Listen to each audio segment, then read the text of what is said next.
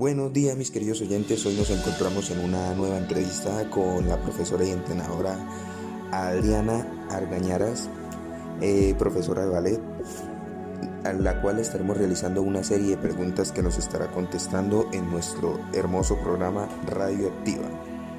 Muy buenos días para todos, ¿cómo están? Espero que estén súper bien. Mi nombre es Gabriel Fernando Espinosa Martínez. Hoy estamos hablando sobre la importancia del deporte. Hoy hablaremos sobre el ballet.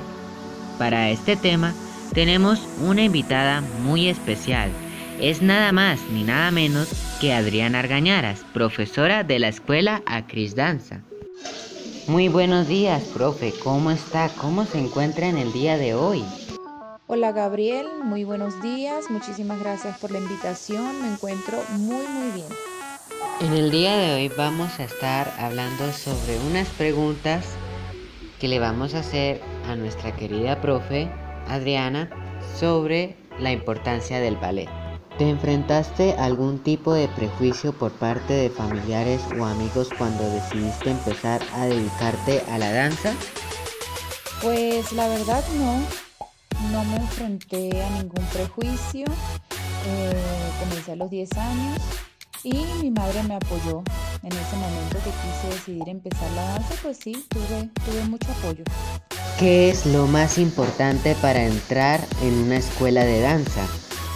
Lo más importante para entrar a una escuela de danza es que se quiera realmente aprender la danza, que se sienta aquello y sobre todo mucha disciplina. ¿Se puede hacer ballet y estar obeso?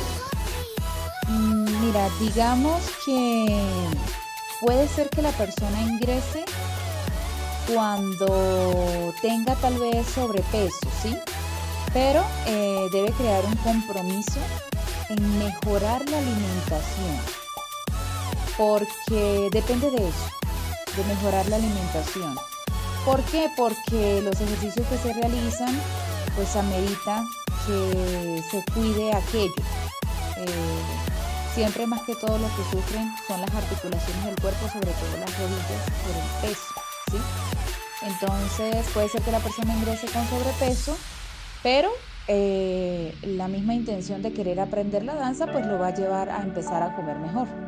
¿Existe algún estilo de música imposible de bailar? Bueno, cuando hablamos de bailar, pues en realidad cualquier ritmo, cualquier sonido siempre por una afinidad con nosotros mismos como cuerpo físico, pues tendemos a movernos, ¿sí? Bailar es una cosa y danzar es otra. Bailar es dejarse llevar por el sonido, por el ritmo de la música y que surjan movimientos espontáneos. Cuando hablamos de danzar, ya son pasos específicos, ya hay una disciplina, ya hay una formación. ¿Cómo se puede practicar el ballet? Bueno, para practicar el ballet es preferible que el niño o la niña comiencen desde los cuatro años de edad porque eh, el cuerpo lo permite para la formación. El ballet es una disciplina en la danza o es una técnica de la danza bastante exigente y en la medida que van creciendo, pues el cuerpo va, se va adaptando a ello eh, con respecto a la fuerza, con respecto a la elasticidad em,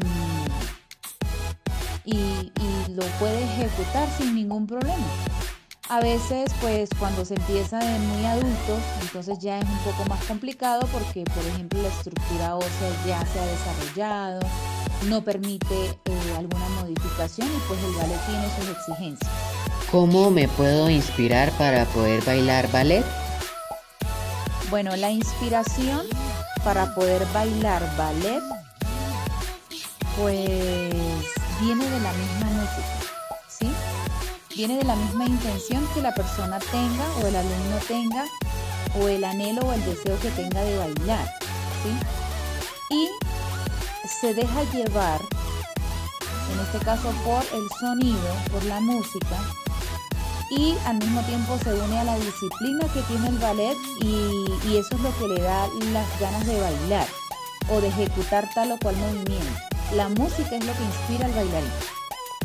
Bueno, esto fue todo por hoy. Muchas gracias por sintonizarnos aquí en Radioactiva, tu mejor opción. Eh, muchas gracias, profe, por estas preguntas y respuestas que nos conmemoraron, nos llevaron a volar nuestra imaginación, a saber sobre todo lo que se puede hacer en este tipo de, de deporte, sobre el ballet, sobre cómo bailar expresar sus sentimientos. Eso fue lo que más inspiró a nuestros oyentes. Así que muchas gracias a usted, profe, por estar aquí con nosotros y a todos ustedes que nos escucharon en este maravilloso día.